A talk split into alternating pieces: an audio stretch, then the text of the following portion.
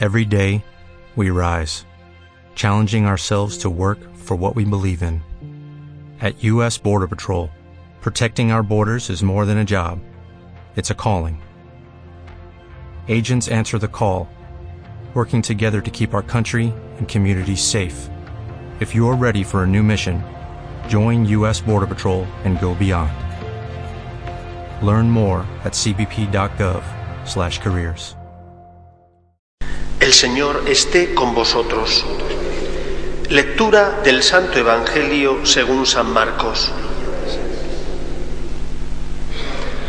En aquel tiempo, Jesús y sus discípulos entraron en Cafarnaún, y cuando el sábado siguiente fue a la sinagoga a enseñar, se quedaron asombrados de su doctrina, porque no enseñaba como los escribas, sino con autoridad.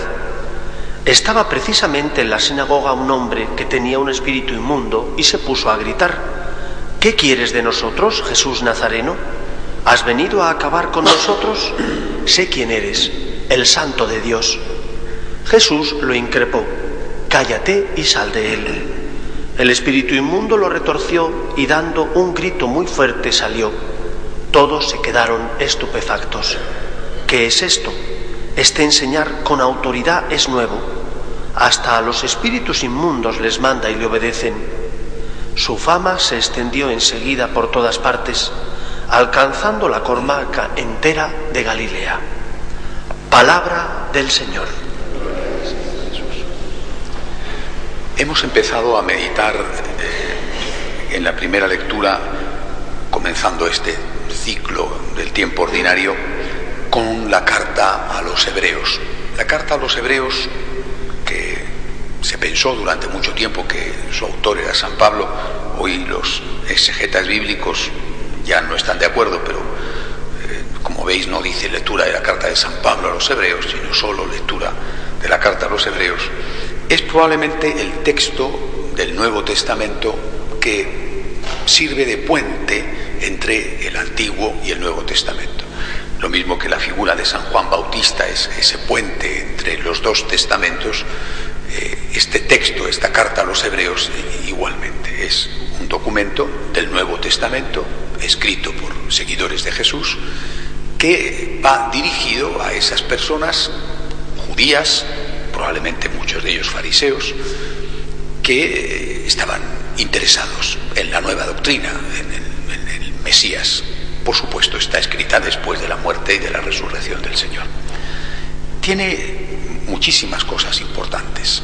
Es un texto único, singular, eh, como digo, un puente entre el Antiguo y el Nuevo Testamento. Y una de las cosas que merece la pena destacar y que aparece en este fragmento que hemos escuchado hoy es el concepto que tienen del hombre, del hombre y de la relación del hombre con Dios, del lugar del hombre ante Dios. La carta a los hebreos de hoy empieza citando un texto del Antiguo Testamento. ¿Qué es el hombre para que te acuerdes de él? El ser humano para darle poder. Este es el concepto de hombre que tiene el judío y que tiene también el cristiano.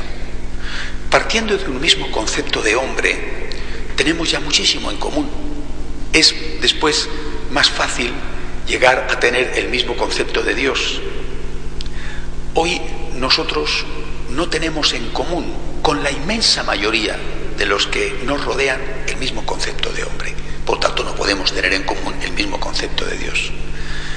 Y es curioso que aún, aún siendo muy, pero muy, muy, muy distintos de los musulmanes, pero muy distintos, ¿eh? sin embargo tenemos el mismo concepto de hombre. El hombre no es Dios, así de sencillo. El hombre no es Dios. ¿Qué es el hombre para que te acuerdes de él? El ser humano para darle poder. Este es el concepto judío, este es el concepto cristiano y es también el concepto musulmán. El hombre no es Dios. Y digo que estamos totalmente en desacuerdo con la práctica totalidad de los que nos rodean en nuestras sociedades occidentales, que han divinizado al hombre. El hombre es Dios. El hombre es Dios.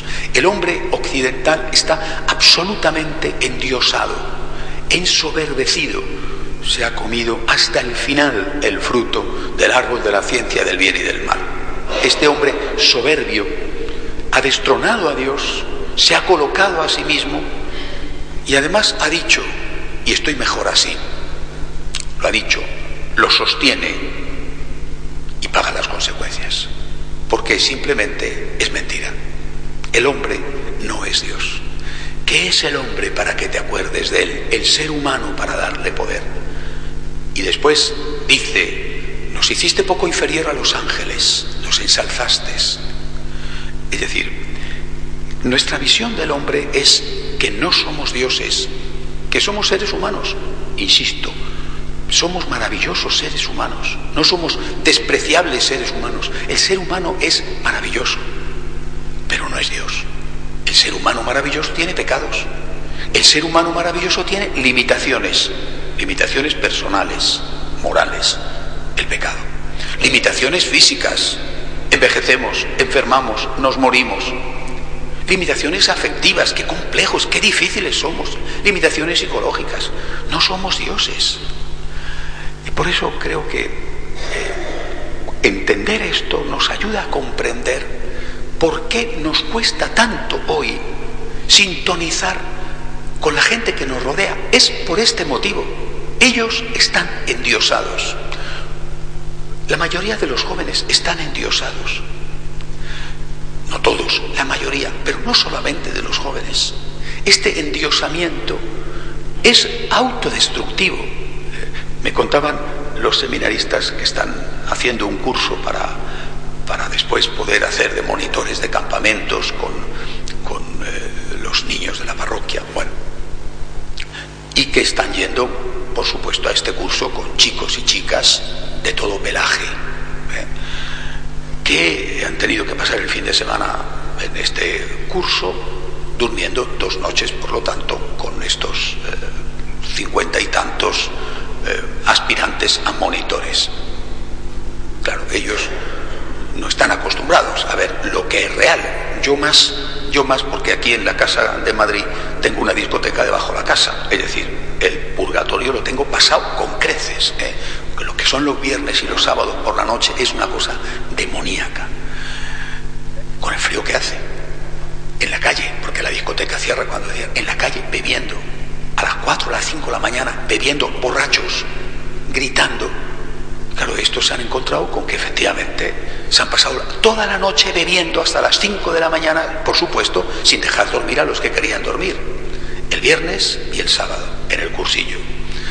Es decir, este tipo de hombre, ¿qué es? Mire usted, yo no tengo otra palabra más que decirla, la digo con toda la fuerza que puedo, una basura. ¿Cómo van a estar después trabajando al día siguiente? Dice usted que sábado, no, ni sábado ni domingo estudiando, trabajando, nada. ¿De dónde procede eso? De una desaparición absoluta del concepto de responsabilidad. Es decir, de una desaparición absoluta del concepto de deber. El hombre que olvida a Dios se suicida. Y esto le pasa al joven y le pasa al adulto. ¿Te has olvidado de Dios? ¿Te has creído que eres Dios? ¿Te has creído que puedes hacer lo que quieras? Pues va a ser que no, va a ser que no. Porque si haces lo que quieras, vas a pagar un precio. Y ese precio te destruye. Te destruye a ti, te convierte en una basura. Te convierte en alguien que no tiene responsabilidades. En alguien que eres incapaz de respetar al otro que quiere dormir, señores, que tiene derecho a estar durmiendo. No. Te conviertes en alguien incapaz de convivir. Eres una basura. Este es el modelo. Este es el futuro. Esto es lo que estamos engendrando. ¿Esto es lo que estamos transmitiendo en la educación a los hijos y a los nietos? ¿Qué futuro espera? Es decir, el mundo sin Dios se autodestruye. El hombre sin Dios, el hombre que se considera a sí mismo Dios, ya no tiene límites y piensa que puede hacer absolutamente lo que quiere en todo. Es decir, por supuesto que quieren trabajar, en realidad no quieren trabajar, quieren tener un empleo, que no es lo mismo. Porque trabajar es una cosa y tener un, empleo es otra. Quieren tener un empleo, trabajar lo menos posible, ganar lo más posible, gastar muchísimo más de lo que ganan y que el país viva a costa de la deuda, que por supuesto, como estamos viendo con un partido político que parece que tiene cada vez más intención de voto, tendrá que pagarla a los alemanes, eso sí, tienen que trabajar para que nosotros vivamos por encima de nuestras posibilidades. Cuando el hombre se olvida de Dios, se autodestruye. Esto es lo que hemos perdido en nuestra sociedad. Y por eso el avance del Islam, porque nosotros católicos nos hemos callado y no hemos sido capaces de decirlo abiertamente. Volvamos a nuestras raíces. Dios es Dios y yo no soy Dios.